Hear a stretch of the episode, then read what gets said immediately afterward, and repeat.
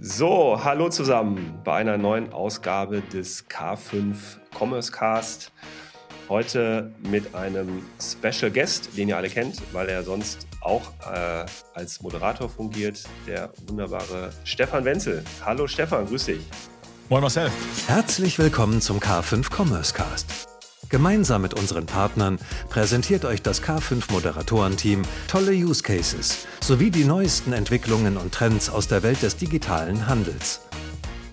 Zu Beginn ein kurzer Hinweis in eigener Sache, denn das nächste K5 Meetup steht vor der Tür, diesmal in der dynamischen Metropole Berlin. Auf dem K5 Meetup treffen sich Entscheider und führende Köpfe aus der Digital- und Handelsbranche. Neben Impulsvorträgen und Panel-Diskussionen gibt es ganz in K5-Manier viel Gelegenheit zum Austausch und Netzwerken. Am 21.02.2024 begrüßen Verena Schlüppmann und ihre Co-Moderatorin Miriam Jax rund 70 Entscheider, führende Köpfe und spannende Speaker. Ein besonderes Highlight bei dieser Ausgabe unseres K5 Meetups die Panel-Diskussion zum Thema Building a Brand on Trust. Du willst unbedingt beim K5 Meetup in Berlin oder in deiner Stadt dabei sein? Dann ab zur kostenlosen Voranmeldung unter meetup.k5.de, denn die Plätze sind limitiert. Wir freuen uns auf dich. Alles gut? Alles bestens, alles bestens. Ich freue mich wie Bolle, dass wir heute reden. Ähm, Konterbesuch sozusagen. Ich war äh, letztes Jahr bei dir zu Gast und habe über Marktplätze geplaudert.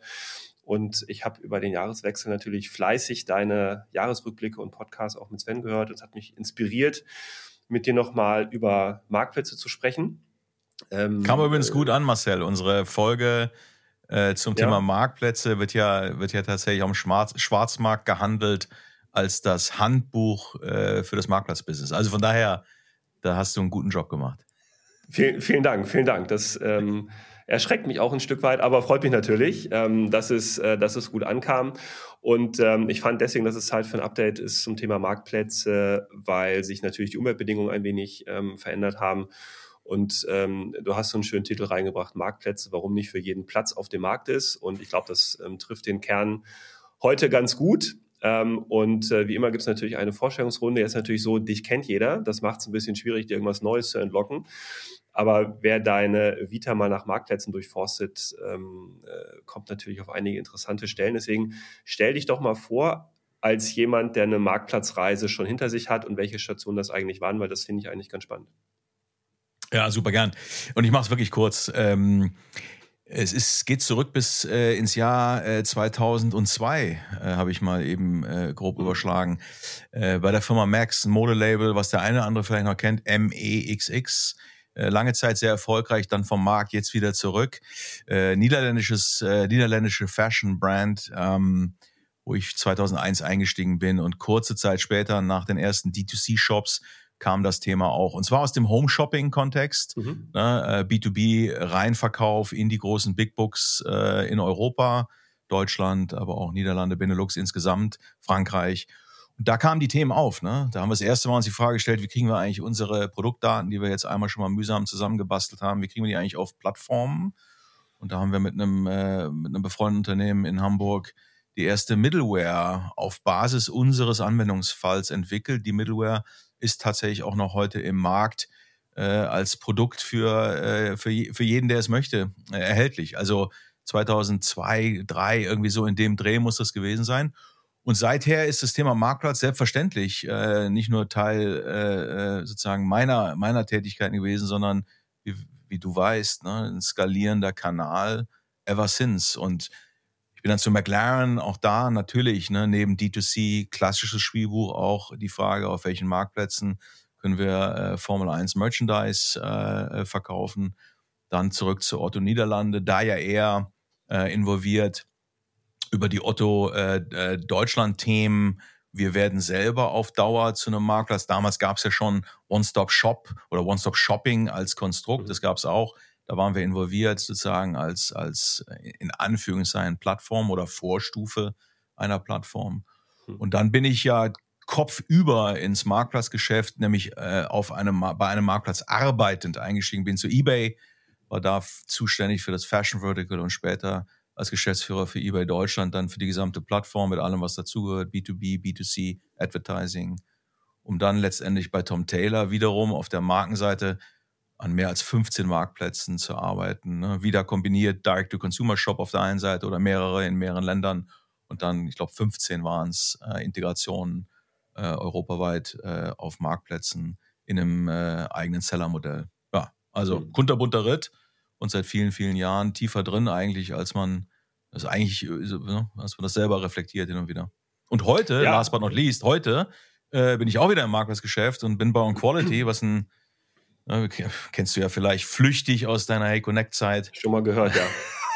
Schon mal gehört. Äh, Im Grunde ein, ein Software- und, und Serviceunternehmen, äh, was Marken hilft, auf mit einer Integration auf allen relevanten Marktplätzen Europas relativ schmerzfrei dann auch zu skalieren. Also Marktplatz, ein roter Faden seit Anfang 2000. Wahnsinn. Ja, vielen Dank. Da waren natürlich viele Stationen bei, die ich auch gestreift habe. Otto natürlich. Ähm, ich war auch mal in, in Holland bei Max, wo wir versucht haben, äh, Max und Otto noch ein bisschen ähm, anders zu integrieren, als es damals der Fall war. Also von daher ähm, hast du sehr viel gesehen im Bereich Marktplätze. Und ähm, äh, wir haben ja im letzten Jahr sehr intensiv über die Frage gesprochen, wie denn in diesem ähm, schweren Marktumfeld Marken erfolgreich sein können, was sie dafür machen müssen. Ähm, und ähm, in deinem Podcast ist auch mal sehr viel davon die Rede, dass Marken sich eigentlich äh, die Karten legen müssen. Was ist denn jetzt eigentlich ihre Daseinsberechtigung, ihre Value Proposition? wie können sie ihre Customer Lifetime Value aufbauen, eine Daseinsberechtigung in irgendeiner Form auch gewährleisten? Und ähm, wenn ich jetzt an Marktplätze denke sage, naja gut, also da ist die Transaktion im Mittelpunkt, Customer Lifetime Value gibt es nicht und Rentabilität gibt es ja für viele Marken da auch nicht. Ähm, War es das dann mit den Marktplätzen oder wie guckst du drauf? Ja, also das würde ich mal mit dem klaren äh, Nein beantworten. Also das war es sicherlich nicht. Äh, ganz im Gegenteil. Ne? Also ich glaube, das muss man ein bisschen zerlegen. Erstmal ist äh, die erste Frage, was ist überhaupt eine Marke? Da gibt es viele Missverständnisse, auch übrigens im Bereich der, der, der motivationalen Selbstbilder. Also viele, die sich Marke nennen, sind keine. Eine Marke ist kein Logo, eine Marke ist nicht äh, Plattform, SEO-optimiertes Suchergebnis, das ist alles keine Marke. Eine Marke ist alles das, was über 50 Prozent nativen organischen Traffic anzieht, äh, was sozusagen in den, in den Köpfen der Menschen resoniert, was man kennt, was man idealerweise möchte. Also da, da trennt sich schon mal die, die Spreu vom Weizen. Aber mhm. für, für fast jede Marke stellt sich natürlich die Frage, wie komme ich in eine bestimmte Distributionshöhe? Ja, und das hängt auch von der Marke ab. Nicht jede Marke möchte voll ausdistribuiert werden. Ne? Begehrlichkeit und auch Nichtverfügbarkeit ist ab einem gewissen Preispunkt ein ganz wichtiges, äh, ein ganz wichtiger Teil eines Spielbuchs. Aber wenn wir in die demokratischeren Marken, also mittlere Preissegmente, untere Preissegmente schauen, dann ist eine große Distribution zwingend notwendig für die äh, notwendigen Ska Skaleneffekte. Und das wird man mit einem eigenen Direct-to-Consumer-Geschäft schwerlich hinbekommen weil nämlich die meisten Marken eben nicht diese organische Strahlkraft und Anziehungskraft haben. Das heißt, und es wird dann sehr investiv, ne, weil ich über Performance Marketing in, ein Stück weit dann in äh, immer schlechter werdende Qualitäten an Traffic reinkomme. Dazu skalieren ist nicht trivial. Äh, und dann ist ja die Frage, äh, wo sind denn noch weitere Grenzumsätze und Deckungsbeiträge? Und da bin ich sofort beim Thema Marktplätze. So dass das kein mhm. Selbstläufer ist, völlig klar. Aber natürlich, wenn man das vernünftig steuert, ist es sehr wohl möglich, auch bei den gegebenen Retourenquoten zum Beispiel im Problemsegment Mode. Aber natürlich ist es möglich, gut ausgesteuert Geld zu verdienen. Es ist aber nun mal alles andere als ein Selbstläufer. Und ich glaube, das ist so, ja, wahrscheinlich der, der Wermutstropfen, den viele jetzt in den letzten zwei Jahren angefangen haben, zur Kenntnis zu nehmen das Listing alleine reicht halt nicht aus. Nur auf Plattformen erfolgreichen Artikel zu launchen, ist halt nur die halbe Miete. Wie generiere ich auf einem Marktplatz positive Transaktionen, Deckungsbeitrag zwei positive Transaktionen nach Abzug umsatzvariabler Kosten wie Logistik und Marketing, Provisionen für Plattformen und von mir aus Aggregatoren. Was da stehen bleibt, muss schwarz sein, weil ich sonst, wie du genau, genau wie du sagst, ich habe halt keine Wiederkäufe, ich habe keine Kundenbeziehung das heißt, die Transaktion muss profitabel sein und das ist die Spielart. Das sind viele Marken nicht gewohnt, aber wer das kann, hat da viel Freude. Absolut. Äh, in der Tat, wie du sagst, sehr schade, dass das mit dem einfachen Lifestyle nicht mehr funktioniert hat. Das war über Jahre hinweg ähm, auch für ähm, Aggregatoren wie uns eigentlich einer der Kernleistungsbausteine, ähm, das hinzubekommen. Ähm, genau, und ähm, ich finde, äh, würde dir in keinem Punkt widersprechen. Ich glaube auch, dass Marktplätze weiterhin sehr, sehr wichtig sind, es aber sehr schwierig ist, in diesem Umfeld weiterhin tätig zu sein. Deswegen sind ja die Marktplatzfolgen hier im Commerce Cast. Wir hatten ja den Holger Kolbinger ähm, neulich zu Gast, der auch so ein bisschen über Erfolgsfaktoren gesprochen hat. So ein bisschen der rote Faden, ähm, den wir aufgreifen wollen, nämlich ähm, pragmatische, handliche ähm, Erfolgsfaktoren an die Hand zu geben. Aber was, ich, ich, will, Entschuldigung, ich, ich will noch einmal ja. einhaken. Ne? Was mich interessieren würde, ist, wie, wie, wie du da drauf blickst, weil also wir gehen ja auch immer sehr lax mit so Begriffen um. Es ist sehr, sehr, sehr unscharfe Verwendung von Begriffen. Ne? Ähm, würdest du sagen, äh, als Marke erziele ich auf einer Plattform Branding-Effekte, Branding-Ziele? Würdest du sagen, dass das Teil, Teil der, hm. der, der, der Begründung ist, dahin zu gehen?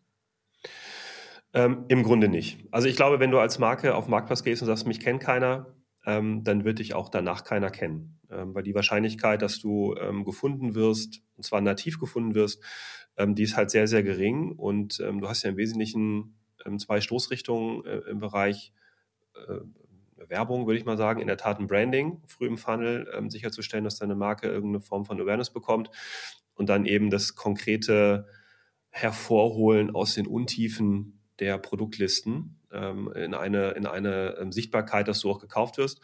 Und ähm, äh, Branding weit oben, wenn dich keiner kennt, dann bringt das ehrlicherweise auf Marktplätzen nicht so wahnsinnig viel, weil wir alle ja wissen, dass sowas wie Personalisierung und so weiter ähm, in, seit Jahren in den Kinderschuhen steckt ähm, und man dort eigentlich gar nichts wirklich ähm, platzieren kann.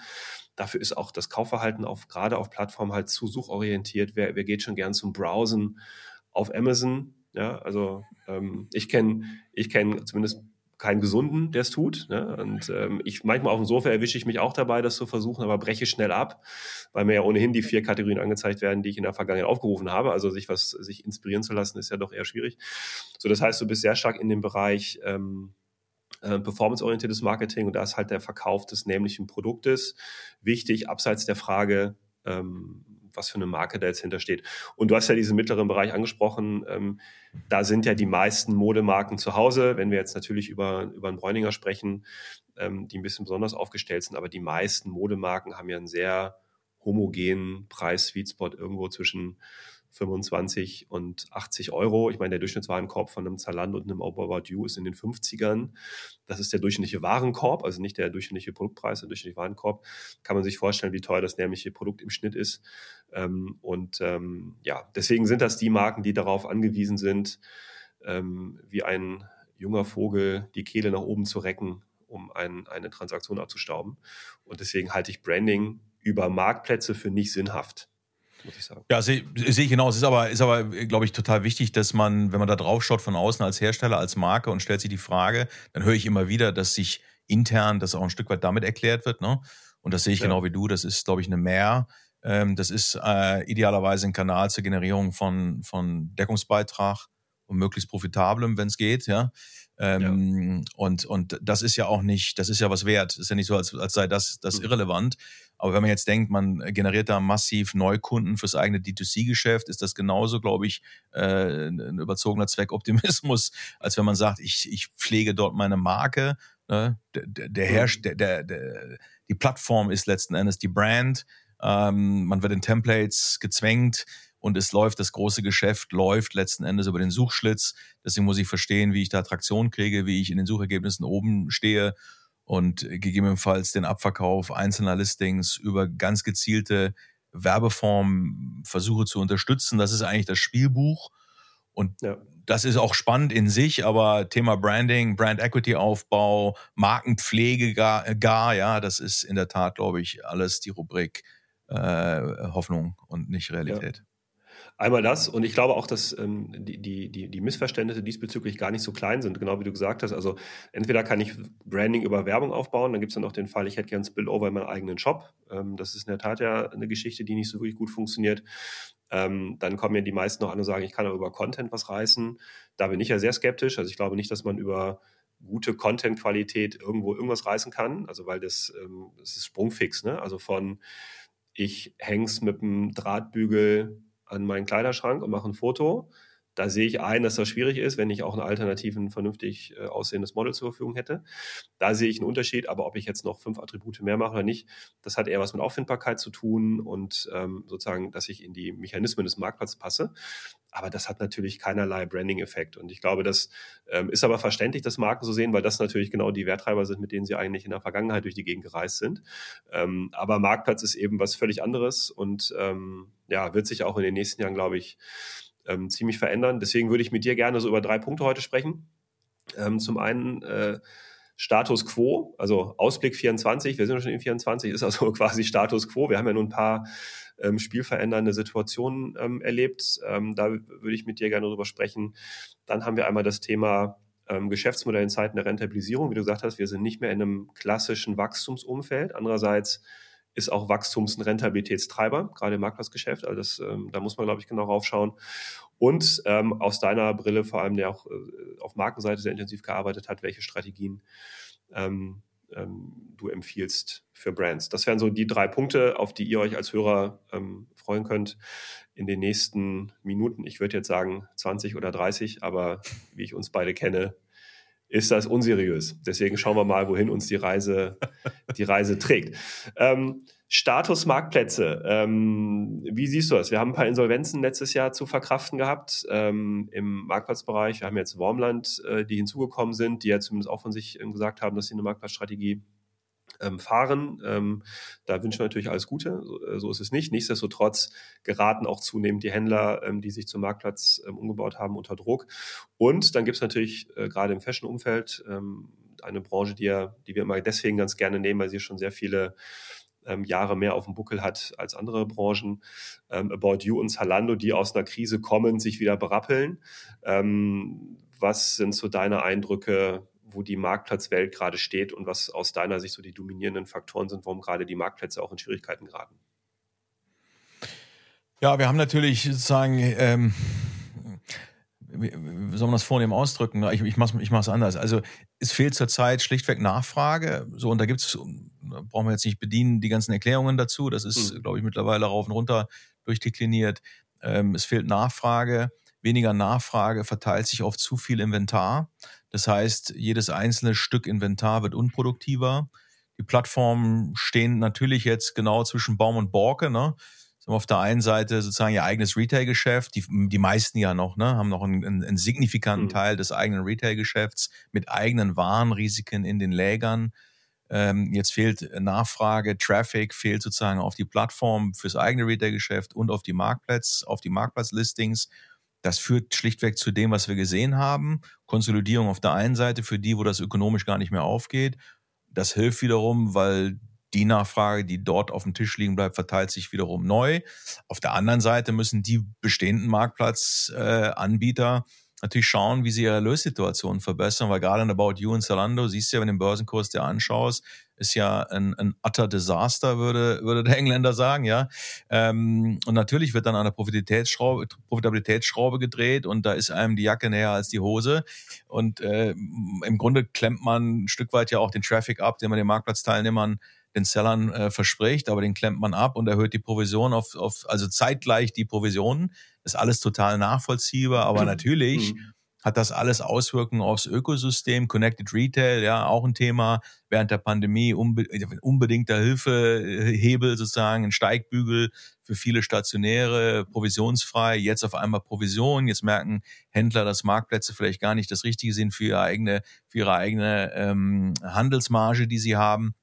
Das alles mal sozusagen in den Thermomix gelegt, führt dazu, dass wir eine Konsolidierung auf der, auf der Marktplatzseite haben. Da werden noch werden noch andere Teilnehmer sozusagen sich, sich abmelden. Das führt dazu, dass auf den verbleibenden Marktplätzen der Wettbewerb größer wird, weil dort immer stärker sozusagen, also erstmal kommst du schwerer drauf auf die Plattform und wenn du drauf bist, wird es schwerer damit äh, dort auch sozusagen äh, Geld zu verdienen, weil der Wettbewerbsdruck auf der Plattform natürlich auch jetzt größer wird durch Unproduktivität des Inventars. So, das ist alles, klingt jetzt extrem unangenehm und, und dramatisch. Ist es, ist es nicht, aber ich glaube schon, dass sich die Körperspannung in diesem Segment auch in 24, die wird, die wird, äh, glaube ich, angespannt, angespannt bleiben.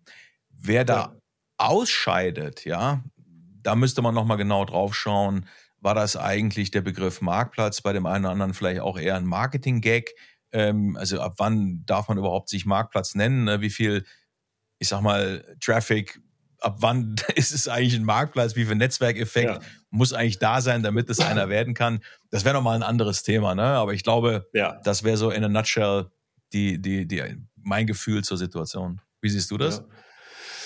Ja. Ähm, ja, also ich glaube, die, die Themen, die du angesprochen hast, sind ähm, auch die, die ich sehen würde. Ähm, wenn wir jetzt gerade so die großen About You und Zalando angucken, ähm, sehen, was dort passiert, ohne dann immer für jeden einzelnen Fall die einzelne Plattform zu nennen. Wir sind ja nett. Ähm, hast du auf der einen Seite eine Situation, dass natürlich eine Konsolidierung in der, auf der Angebotsseite stattfindet. Da würde ich fast sagen, zugunsten der Verbliebenen und zugunsten der jeweiligen Plattform. Also da merkt man schon, auch ein Longtail ist endlich. Ähm, und äh, da machte hinterher nicht mehr alles Sinn, dass ich das mal sagen würde, aber das ist so. Ähm, ich glaube, dass eine Angebotsverknappung durchaus äh, im Sinne des Erfinders ähm, ist, ähm, dass man sich sehr, sehr genau anguckt. Letzten Endes muss man aber auch dazu sagen, eine Korrektur von durchaus ja, diskutablen Entscheidungen, welche Brands dann ähm, auch rauf durften.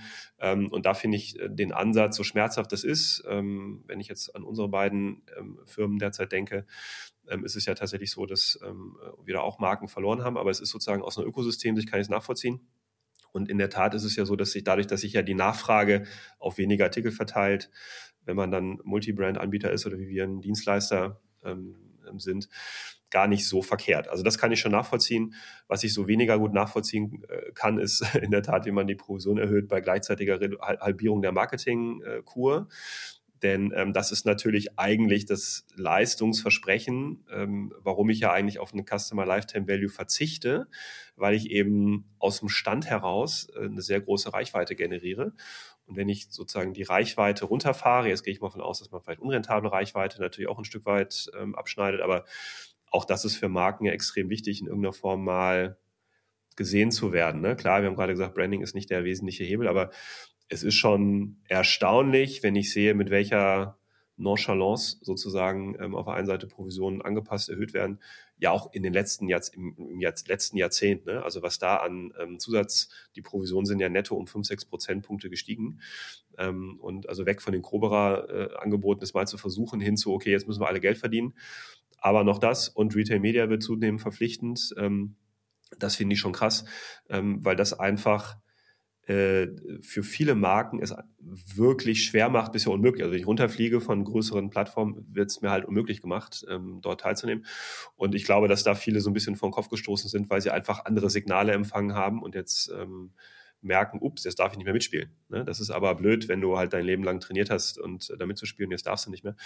Bei den Insolvenzen bin ich insofern bei dir, als dass natürlich jetzt keiner über die Wupper gegangen ist, den man nachfrageseitig vermisst. Ne? Ähm, da kommen wir vielleicht gleich zu den Marktplatzstrategien noch dazu. Aber wenn ich jetzt mal Marktplatz definiere als jemand, der nicht in dem Gebäude der Firma wohnt, darf auch seine Klamotten verticken. Ähm, da sind natürlich jetzt ähm, viele weggegangen, wo man sagt, ja gut, das ist jetzt nicht dramatisch.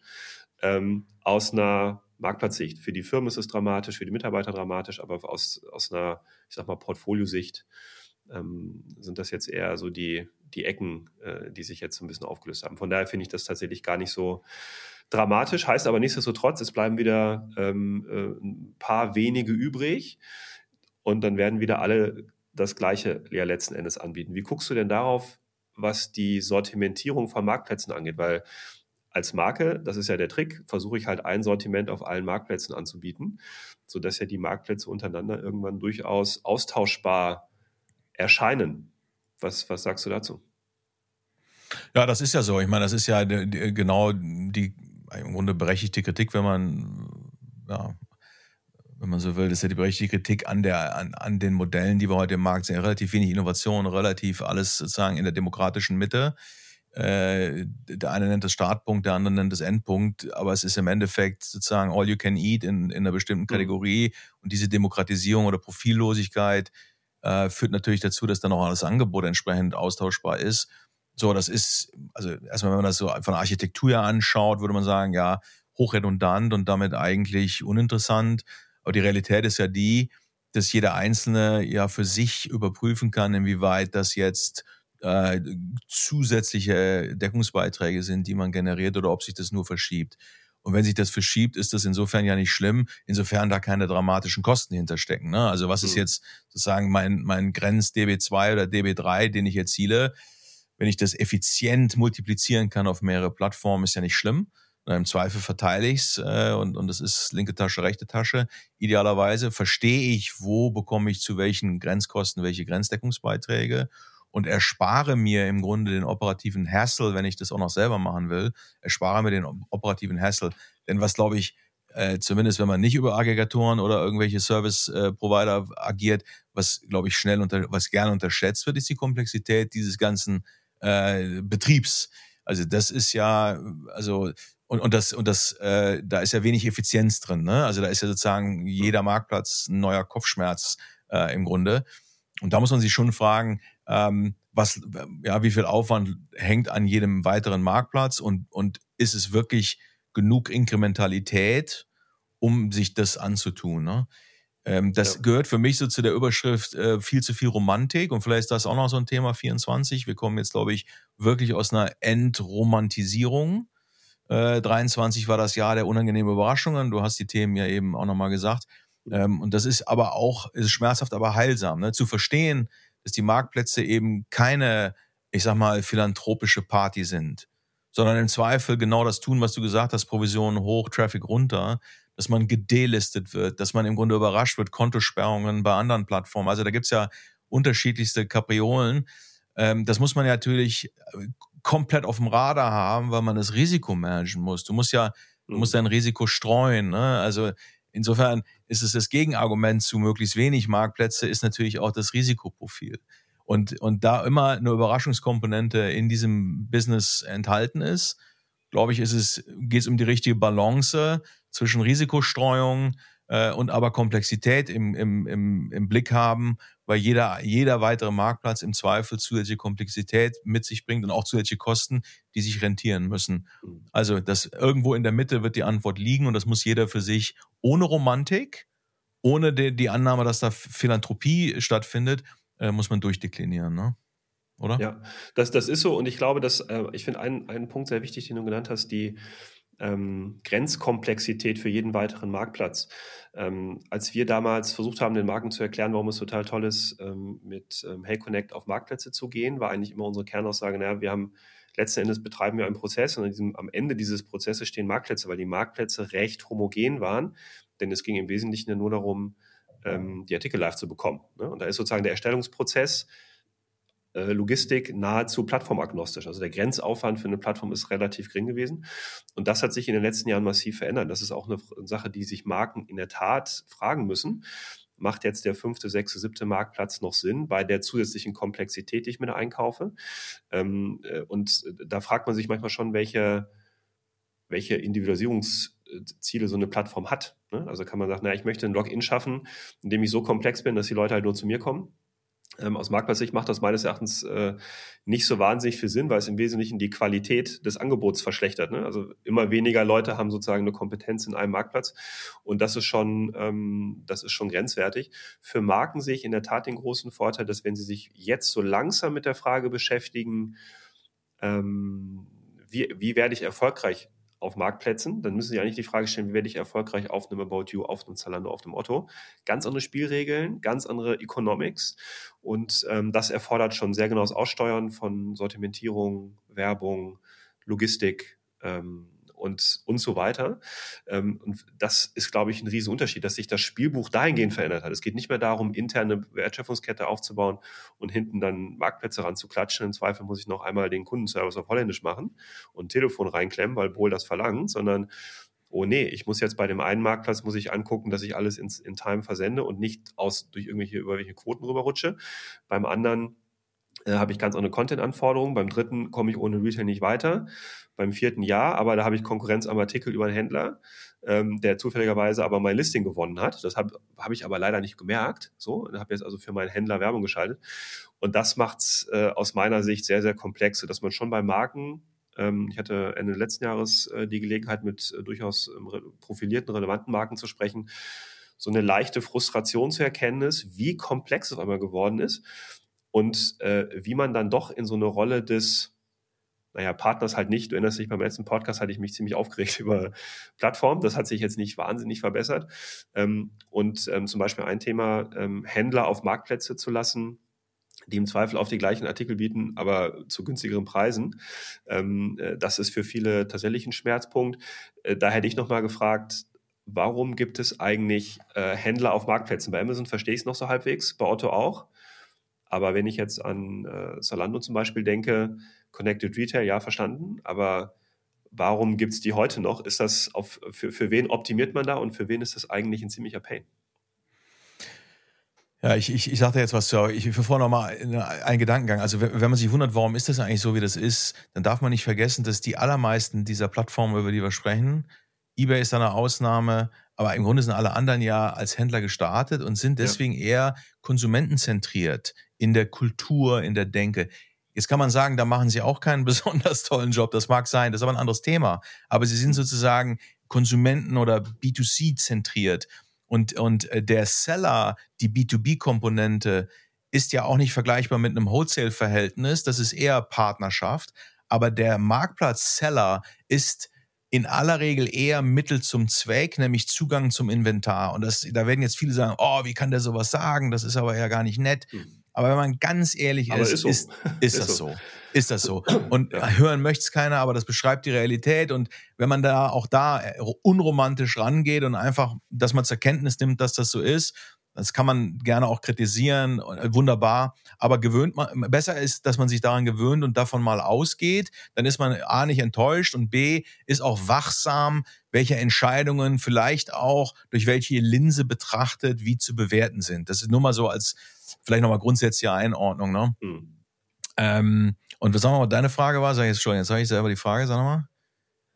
Ähm, naja, äh, insbesondere das Thema, also Händler, also Marken sind frustriert. Ach so, warum Händler? Ja, genau, sorry, sorry. Äh, warum Händler? Retail, also ja, ja, warum, warum gibt es eigentlich Händler? Ich hab's, Marcel. Ich brauchte nur noch mal ein Stichwort. Nee, genau. Also warum gibt es über Händler auf Plattformen? Da würde ich sagen, ähm, da wäre ich total agnostisch. Die Frage ist, wer kann Geld verdienen auf Plattformen? Ne? Also wie kriege ich, wie kriege ich einen positiven äh, Grenzdeckungsbeitrag 2? Das ist immer die Metrik, auf die ich zurückkommen würde. Und deswegen ist die Frage, mit welcher Handelsspanne, mit welcher Marge bewegt man sich auf so eine Plattform? Und da ist letzten Endes der Strömungsabriss entstanden dass äh, mhm. aufgrund von Provisionsfreiheit, von Rabatten auf Provisionen Menschen incentiviert wurden oder Modelle incentiviert wurden, sich auf Plattformen zu bewegen, die in einer normalen äh, Gravitation oder Physik oder Bierdeckelrechnung äh, da hätten mhm. gar nicht, äh, hätten sich da gar nicht gemeldet.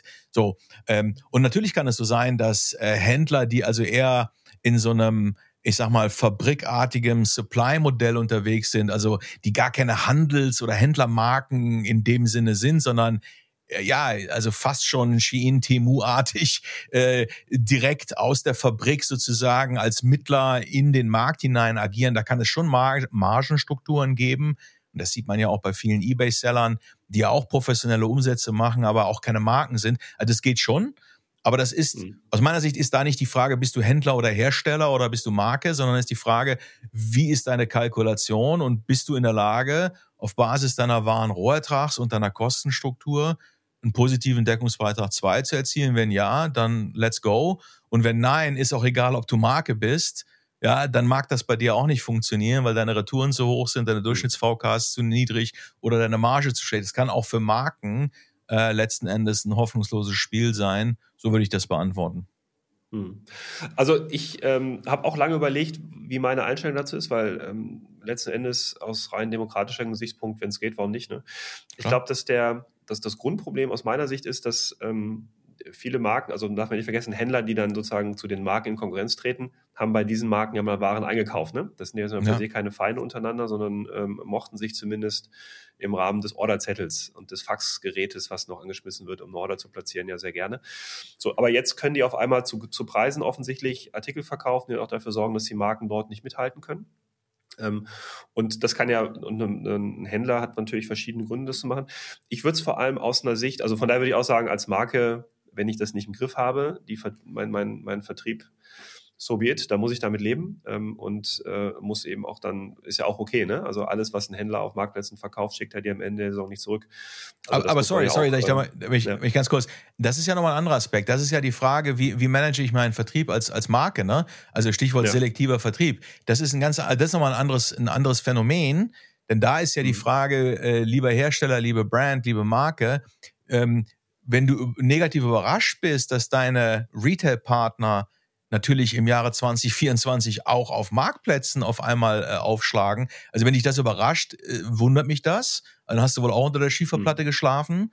Ähm, aber wenn die zu einem geringeren Preis verkaufen können, als du selber glaubst, das tun zu wollen, dann stimmt ja, dann stimmt ja an zwei Stellen etwas nicht. Dann stimmen A, deine ja. Wholesale-Konditionen nicht. Du gibst also offensichtlich zu viel Marge ab. Sonst könnten die das ja nicht, weil qua Grundphysik hast du als Hersteller die größte Marge so. an dem Artikel, ist ja logisch. Also da stimmt was ja. nicht in der, wahrscheinlich mutmaßlich stimmt was nicht in deiner Wholesale-Kalkulation. Und zweitens, hast du natürlich im Zweifel keine Vertriebs- oder Distributionsstrategie definiert, wer darf wo was verkaufen. Und natürlich gibt es auch den Weg der selektiven, des selektiven Vertriebs, den gibt es.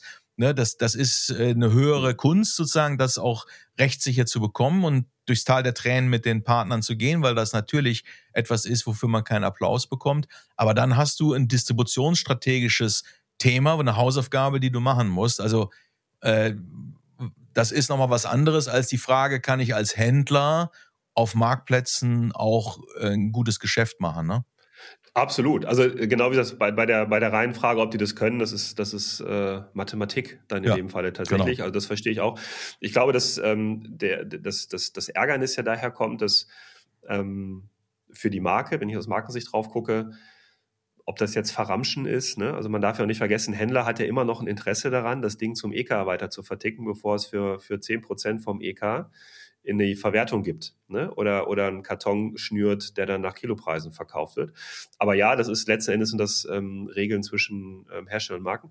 Was ich faszinierend finde, ist, dass aber auch Plattformen sagen, ich, dass sie sozusagen ein, ein Händler ähm, so aussteuern, dass der teilweise mit Content live gehen darf, was du in der Marke im Grunde gar nicht durchlassen äh, würdest. Es gibt aber für mich als Plattform einen sehr schlauen Grundhändler aufzunehmen. Das ist das ganze Thema der Bestandsverlängerung. Mhm. Ähm, und ein, ein Listing, das ist ja bei Marktplätzen etwas, was man Marken auch erzählen muss, geht es ja nicht darum, äh, frische Ware zu pro produzieren, das ist eher kontraproduktiv, sondern Renner-Stretching, wie wir sagen. Und da ist es mhm. natürlich schon entscheidend, ein Listing lange live zu haben. Dafür kann das natürlich hochgradig Sinn machen, denn auch Marken, darf man auch nicht vergessen, Marken haben ja per se wenig Stock, wenn sie nicht wirklich vertikalisiert sind. Produzieren sie im Auftrag eines Händlers, vertreiben das im wahrsten Sinne des Wortes ähm, zum, zum, zum Händler und dann ist die Messe gelesen und haben sie eigentlich keine Ware mehr und legen sich jetzt gleich was fürs Marktplatzgeschäft zurück und da kann das hochgradig sinnhaft sein. Das heißt, es gibt gar nicht aus meiner Sicht so eine, das ist doof, oder ja. äh, schlecht für eine Brand, sondern man muss sich das immer sehr, sehr genau angucken und das ist dann ein Zusammenspiel aus, wie eine Plattform das aussteuert. Das sollte schlau sein, weil sonst auch die Kaufstätte leidet, äh, wie ein Händler das macht, damit er auch in der nächsten noch einkaufen darf. Da muss man auch nicht vergessen, ne? Ist ja jetzt keine, gibt ja keinen Zwang zur Kontra zum, zum Kontrakt sozusagen. Mhm. Und eine Marke, wie sie in der Tat sicherstellt, dass sie nicht eine Vollpreisstrategie auf Marktplätzen fährt und deswegen nichts verkauft und sich dann wundert. Ne? Und äh, das ist schon ähm, das ist schon bitter, ja. Und es kann auch, ich, okay, es gibt also, auch Marken, ja. ich, ich sage auch keinen Namen, ne? Es gibt aber auch Marken, die sind so schlau zu verstehen, ähm, dass es bestimmte Händler gibt, die vielleicht doch nicht so gut rechnen können und, und äh, so durchgehend dadurch auffallen, dass sie auf bestimmten Marktplätzen äh, sehr aggressive Preislagen äh, sozusagen äh, durch Discounts anstreben. Da kann man sich auch zurücklehnen und den mal machen lassen, weil das Geld mit dem hat man ja schon verdient, indem man die Bestände an den abverkauft hat. Und wenn der jetzt losgeht und bedient bestimmte Plattformen, die preisaggressiv ja. sind zu Kalkulationen, die man von außen gar nicht nachvollziehen kann, dann ist das aber ja sein gutes Recht als Kaufmann äh, und als Betriebswirt. Und man selber muss sich dann auf der Plattform gar nicht mehr um diese Rabattschlacht kümmern, sondern lässt den das da machen, äh, weil das Wholesale-Geschäft, mit dem hat man bereits verbucht und hat sich hat seinen Umsatz sozusagen gemacht. Auch das können Strategien sein. Wichtig ist halt mhm. nur, dass man das vorsätzlich und reflektiert macht und nicht überrascht ist, was da passiert oder noch schlimmer, jetzt da in Preiswettbewerb am besten noch einsteigt mit den ja. eigenen Händlern um die, um die gleichen Artikel, dann ist sozusagen der Deich komplett gerissen. Ne? Genau. Ja, das stimmt, das stimmt. Also der natürlichen Selektion auch mal seinen Lauf lassen an der Stelle. Ja. Ähm, aber zum Thema ähm, betriebswirtschaftlich rechnen können, dann lass uns doch mal zum, zum zweiten Aspekt übergehen. Ähm, ich habe das mal genannt, Geschäftsmodell in Zeiten der Rentabilisierung. Ähm, also wir haben jetzt gelernt, einfach Sachen raufschmeißen hilft nicht, äh, sich auch vor allem danach nicht mehr zu kümmern hilft nicht. Wir müssen also schon schauen, dass das Ganze ähm, rentabel ist. Und jetzt sind wir in einer Welt, wo, wir haben es schon angeschnitten, die Marktplatzkosten raufgehen. Ähm, es gibt immer weniger Marken, dadurch auch die auf Plattformen verkaufen können. Also gewisse Preislagen machen schlicht keinen Sinn. Wir sind in einer Zeit von voller Ware oder vollen Lägern mit Ware besser gesagt. äh, in einer Zeit, wo ähm, die Reduktion ähm, gefühlt schon nach zwei Tagen live ähm, oder ab da man es dann rechtlich denn auch darf, Reduktion anzubieten, eigentlich so das Mittel der Wahl ist. So, und jetzt habe ich noch nicht mal mehr ein Customer Lifetime Value. Ähm, was ist denn deine Empfehlung, um auf Marktplätzen wirklich Geld zu verdienen? Ähm, jetzt gar nicht so, also natürlich ein bisschen von der, von der Taktik her, aber auch von der Angebotsselektion, wie man darauf geht, wie man Werbung schalten sollte. Ähm, wie, ja. wie macht eine Marke das?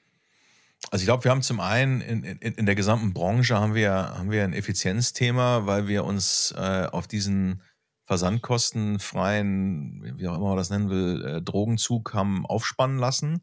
Ich glaube, wir haben einfach insgesamt in der Branche das Thema, dass uns äh, die Logistik, äh, dass wir den Kunden beigebracht haben, dass das kostenfrei ist. So, jetzt will ich hier nicht irgendwie an die Vernunft der Masse irgendwie appellieren, das ist auch romantisch und naiv.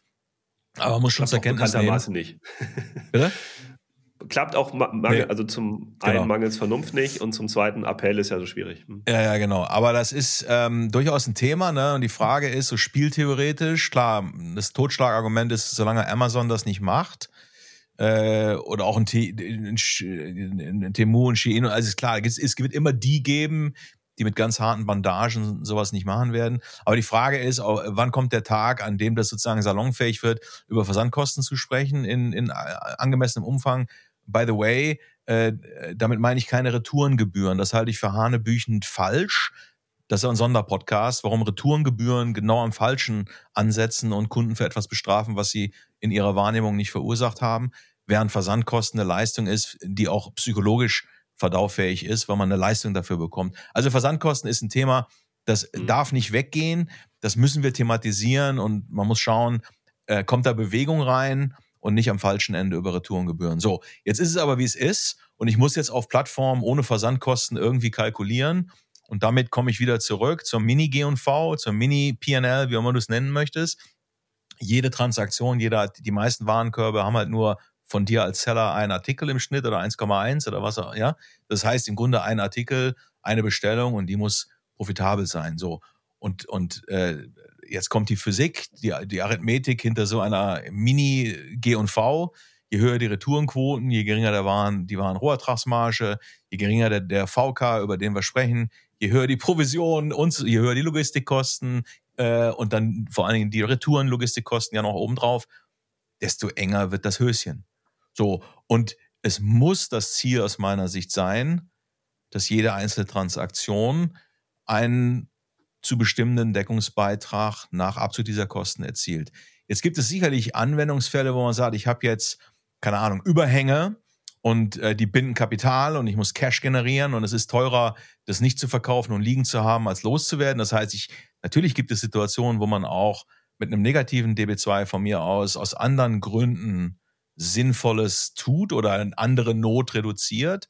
Aber das außen vor muss die Transaktion äh, DB2 positiv sein, zur Kenntnis nehmen, dass die Versandkosten auf den Plattformen äh, kein Thema sind. So. Und das bedeutet, dass für viele ein Großteil der Sortimente eigentlich nicht verkaufsfähig sind. Das ist die normative Kraft des Faktischen. Und da muss man sich dran gewöhnen. Ja, absolut. Also wenn man sich anguckt, wir hatten es eben äh, angesprochen, die Höhe der Warenkörbe, wenn ähm, also führende Fashion-Plattformen um die Mitte 50 Prozent einen durchschnittlichen Warenkorb haben, ähm, ist auch jetzt müßig zu diskutieren, ob inklusive, exklusive äh, Mehrwertsteuer und dann mal mit Retourenquoten von so, naja, Plattformen haben, also die Plattform als solche hat eine geringere als ein klassischer Marktplatzhändler, ähm, aber auch um die 50 Prozent unterwegs sind. Da kann man sich ja vorstellen, was da hängen bleibt. Ähm, und über welche kleinen Marktplätze man spricht und was ist, wie effizient deren Logistiksysteme äh, funktionieren müssen. Auch das ist etwas, was ein Marktplatzpartner in der Regel nicht hat, ähm, wenn er über seine eigene Logistik geht. Ähm, und man muss in der Tat sagen, du hast angesprochen, es fehlt einfach unfassbar viel Geld im System, dadurch, dass man dem Kunden, der ja angeblich König ist, äh, wobei so einen König hätte ich ungern, der äh, sagt, ich bestelle eigentlich nur, wenn ich, also ich hätte gern alles gratis, ne? Das ist ja irgendwie jetzt unköniglich, finde ich. Aber sei es drum, es ist, wie es ist. Aber das ähm, hat er gar nicht gesagt, das haben wir ihm gegeben, ne? Naja, also es gab ja schon eine Umfrage, wo ein großer deutscher ähm, Händler gesagt hat, ich würde, wir haben über Retourenkosten wieder ja. nachgedacht und haben den Kunden gefragt und zu unserer aller Überraschung wollte der das nicht.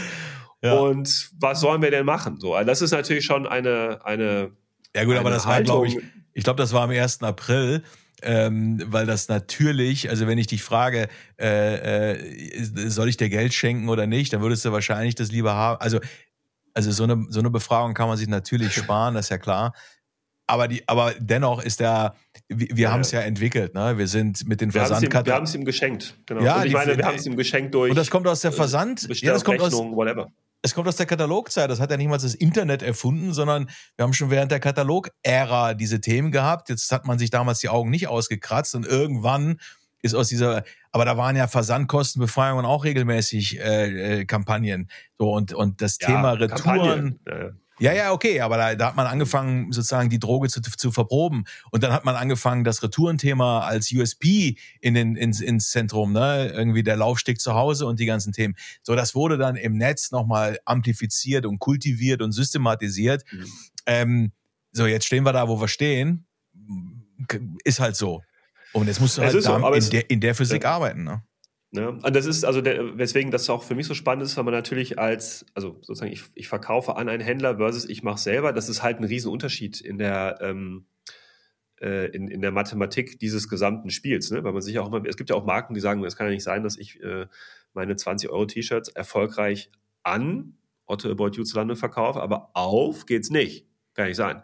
Und äh, weil man das halt eben verstehen muss. Ne? Und in der Tat dieses Thema das sind jedes Jahr ein paar Milliarden Euro an fehlenden Versandkosten, wenn man mal so gängige Versandkostenmodelle nimmt, die dort an, das sind ja dann reine Marge, hätten wir früher gesagt, äh, die dann fehlen. Ne? Das darf mhm. man in der Tat nicht vergessen. Und ähm, äh, zu, der, zu der Rechnung, ich glaube, dass der Kern dessen, was man sich jetzt eben angucken muss, ist, man muss sehr, sehr genau reingucken auf einer äh, deutlich granulareren Ebene, wie ich denn diesen DB2 generieren kann. Muss ich mit mein, mit meiner alten Logik, wie ich mir VKs errechne, komme ich damit weiter oder muss ich nicht 5 Euro mehr nehmen oder 10 Euro? Ähm, und äh, äh, muss ich auf jedem Marktplatz immer mit dem gleichen Preis sein? Muss ich überall jede Rabattaktion mitmachen? Wenn ich weiß, dass ich in, äh, über, es gibt ja auch Marktplätze, die sehr, sehr einfach europäische ähm, Vertriebsmöglichkeiten bieten, kann ich nicht dort mit anderen Margen arbeiten, weil ich habe höhere Versandkosten. Das kommt auch für einige Marken überraschend, dass DHL nach Bratislava dann doch einen Tick mehr kostet als ums Eck. So. Und dann, man muss eben sehr, sehr, sehr, sehr genau auf Artikel, auf Kanal, auf Länder, auf Preisebene schauen. Man muss ganz andere Sortimente anbieten. Wie viel, ich möchte gar nicht wissen, wie viel Ware auf Marktplätzen nie verkauft wird, die aber ja trotzdem äh, Kosten produzieren. Ne? Dann meinetwegen im DB3, aber trotzdem. Also das ist schon äh, krass. Und ähm, deswegen sind sozusagen die Kompetenzen, die ich als Marke brauche, die wir, ähm, also sowohl Quality als auch Hey Connect natürlich in, in, ihrem Leistungsportfolio anbinden, was keine Wertschöpfung ist. Wir emulieren Händler. Das sind natürlich Kompetenzen, die eine Marke inzwischen wesentlich stärker auch in-house braucht, wie sie ihre Sortimente merchandisen, wie welche, mit welchen Sortimenten sie an den Start gehen. Und ähm, diese Art von Fähigkeiten sehe ich noch zu wenig entwickelt. Es wird noch zu sehr versucht, aus einem B2B-Status quo hinten raus Marktplatzgeschäft zu machen. Und mhm. äh, ich nehme es ihnen nicht übel, weil das war vor sechs Jahren auch völlig in Ordnung. Aber es ist inzwischen erodiert das, weil wenn man sich mal anguckt, wir haben in den letzten, ja, vielleicht drei, vier Jahren äh, sozusagen von externen Kosten, für die keine Marke was kann, Logistik, ähm, Retourenquoten nochmal hoch, Nachfrage runter, ähm, durch Krieg sind irgendwelche sonstigen Kosten noch äh, ähm, hochgegangen in der, in der Wertschöpfungskette ähm, Retail Media musst du jetzt machen, hast du halt nochmal 10 bis 15 Prozentpunkte Marge. Die wurden einfach so absorbiert und ähm, das kann ich natürlich nicht äh, ungeschehen machen. Ich muss aber darauf reagieren und da reicht einfach das, äh, so wie man es jetzt macht, eigentlich nicht mehr. Mm. Agree. Das ist leider so. Ähm, von daher ganz zum Ende Strategie für Marken. Da würde mich nochmal interessieren, ähm, zum einen, welche Rolle aus seiner Sicht Marktplätze in der, in der Markenstrategie spielen und zum anderen aber auch, auf wie vielen Marktplätzen man dann jetzt nun sein muss. Ja, das ist äh, so die Frage, wie teuer ist eine Einbauküche, ne? das ist so. doch ganz einfach, Stefan. Komm, ja, raus, raus. Also ich, ich würde eher so, so eine Heuristik äh, anbieten. Ne? Also in einem, in einem in so einer Kaskade an Entscheidungen, erste Frage muss sein, ist es für mich als Marke opportun, auf Marktplätzen überhaupt präsent zu sein? Passt das Umfeld in die Definition meines optimalen Umfelds. Es, es ist kurz, zu kurz gesprungen, wenn ich nur auf den Deckungsbeitrag schiele und nicht sozusagen auch die negativen Effekte, die entstehen können in einem Umfeld, wenn ich die komplett ignoriere. Also Passfähigkeit, Marke zu Umfeld ist, ist glaube ich, wahrscheinlich die erste Frage für jede ernsthafte Marke, wenn sie sich für einen Marktplatz entscheidet. So. Und natürlich habe ich dann pro Land unterschiedliche Plattformen, die wahrscheinlich durch dieses Raster durchkommen. Und dann ist die Frage, wie wähle ich jetzt den Weg rauf auf diese Plattform? Mache ich das selbst? Mache ich das über Dienstleister? Wie stelle ich mir das vor? Ich brauche, wenn ich das selbst mache, im Grunde eine komplette D2C-Organisation. So ist es ja. Das Einzige, was fehlt, ist der eigene Online-Shop. Aber ich brauche von Marketing über Produktdaten bis hinten die Logistik zurück, Kundenservice. Ich brauche einmal die komplette Fresskette, äh, auch fürs Marktplatzgeschäft. So. Und das muss ich äh, letzten Endes haben, aufbauen. Das ist ein Investitionsthema. Dafür muss ich natürlich überlegen, wie viel Volumen muss ich bewegen, damit sich das rentiert. So wenn ich auf den Plattformen bin, muss ich, muss ich genau wie wir eben gesprochen haben, ne, muss ich klar sein, was ist die, die primäre Metrik, nach der ich, oder die primären Metriken, nach denen ich das optimiere. Und um, unterm Strich wird es um Deckungsbeitrag gehen müssen, weil viel mehr wahrscheinlich nicht zu holen sein wird. Und das ist auch nicht schlimm, weil vom Deckungsbeitrag zahle ich halt im Zweifel auch meine Gehälter äh, und die Büromiete. Ne? So, wie viele Marktplätze in welchen Ländern immer wieder die Frage nach dem, nach dem GrenzDB. Ne? Wo kann ich wie viel zu welchen Grenzkosten generieren? Ähm, aber ich würde sagen, das ist, der, das, das die einzige Leitplanke, ähm, weil da ist die Komplexität und die Kosten für Komplexität erhalten. Ne? Jedes einzelne Listing soll möglichst produktiv sein. Ne? Wir reden da gerne von Yield, also wie viel GMV oder wie viel Nettoumsatz mache ich mit jedem Live-Listing. Und natürlich ist eine hohe Produktivität gut. Und allein aus dieser, ich sag mal, Listing-Yield-Logik schneidet man natürlich Sortiment weg. Mhm. Ich muss letzten Endes das richtige Sortiment zur richtigen Plattform mit dem richtigen Pricing, das muss ich äh, kontinuierlich optimiert ähm, dort auf die Plattformen bekommen. Weil so, das ist eine Heuristik, da kann ich durchgehen und am Ende steht dann pro Marke auch ein anderes Ergebnis an Länder und Anzahl an Marktplätzen. Ähm, und was darüber hinaus für mich noch interessant ist als, als Marke oder interessant sein kann, ist das Thema Überhänge. Ne? Also gibt es konkret zum Thema Resteverwertung, Restanten, Überhänge, äh, auf welchen, in welchen Konstellationen ist das für mich interessant? Das kann ich mit Feigen, Feigenblättern machen, dass ich ja als Seller gar nicht in Erscheinung trete, aber trotzdem komplett das durchsteuern kann. Ne? Ich kann auch da sozusagen äh, effizienter Überhänge äh, selber abschleusen, als ich das vielleicht in der Vergangenheit machen musste über irgendwelche Jobber, äh, die dann über Kasachstan dann doch in der, irgendwie auf dem Grabbeltisch in Deutschland gelandet sind. Also da gibt's also bessere Wege raus aus diesem, mhm. aus diesem Übel als vielleicht in der Vergangenheit. Und last but not least, ich würde das Thema Cross-Border Trade das würde ich auch wichtig finden, ähm, dass man zur Kenntnis nimmt, dass man äh, über äh, Plattformen zumindest gute Markttests äh, oder in einem gewissen Umfang auch Markttests machen kann. Markttests im Sinne von, kriegt meine, kriegen meine Artikel dort Traktion? Ist das vielleicht ein Lackmustest dann auch als Vorhut für ein eventuelles D2C-Konstrukt, was ich nachziehe? Also das ist, da kann man drüber nachdenken. Aber man sollte vor allen Dingen auch darüber nachdenken, wie kann ich über Cross-Border Trade, wie kann ich über ausländische Plattformen vor allen Dingen die Dynamik in der Nachfrage mitnehmen, die in den Märkten ja ist und in Deutschland vielleicht nicht. Also wir sind ja der, der, schwächste Markt aktuell gefühlt, äh, glaube ich, in, in Europa. Und äh, ne, ich kann über Plattformen sehr schnell äh, zumindest die, die größere Dynamik dann auch an anderen Märkten, äh, in Teilen zumindest, kann ich die mitnehmen. Und das wäre wahrscheinlich der letzte Aspekt, den ich in diese Heuristik nochmal reinnehmen würde. Ne? Ja, vielleicht zu dem äh, letzten Punkt Internationalisierung, das finde ich insofern spannend. Ähm, Branding haben wir ganz zu Beginn gesagt, ist es wahrscheinlich nicht, aber ich glaube schon, dass man testen kann, inwiefern die eigenen Produkte in anderen Märkten ankommen. Ähm, ja. Dafür halte ich das für sehr wichtig, weil sich darauf Folgestrategien aufbauen lassen. Das ist schon, glaube ich, nicht verkehrt. Und ähm, ähm, ansonsten, was mir noch ähm, wichtig ist zu erwähnen, dass man gerade bei den Marktplätzen, bei der Vielzahl der Marktplätze, du hast das so schön aggregiert gesagt, muss ich halt rechnen. Und ich glaube, dass man, ähm, dafür müsste man es teilweise erstmal messen können. Das halte ich tatsächlich für sehr schwierig.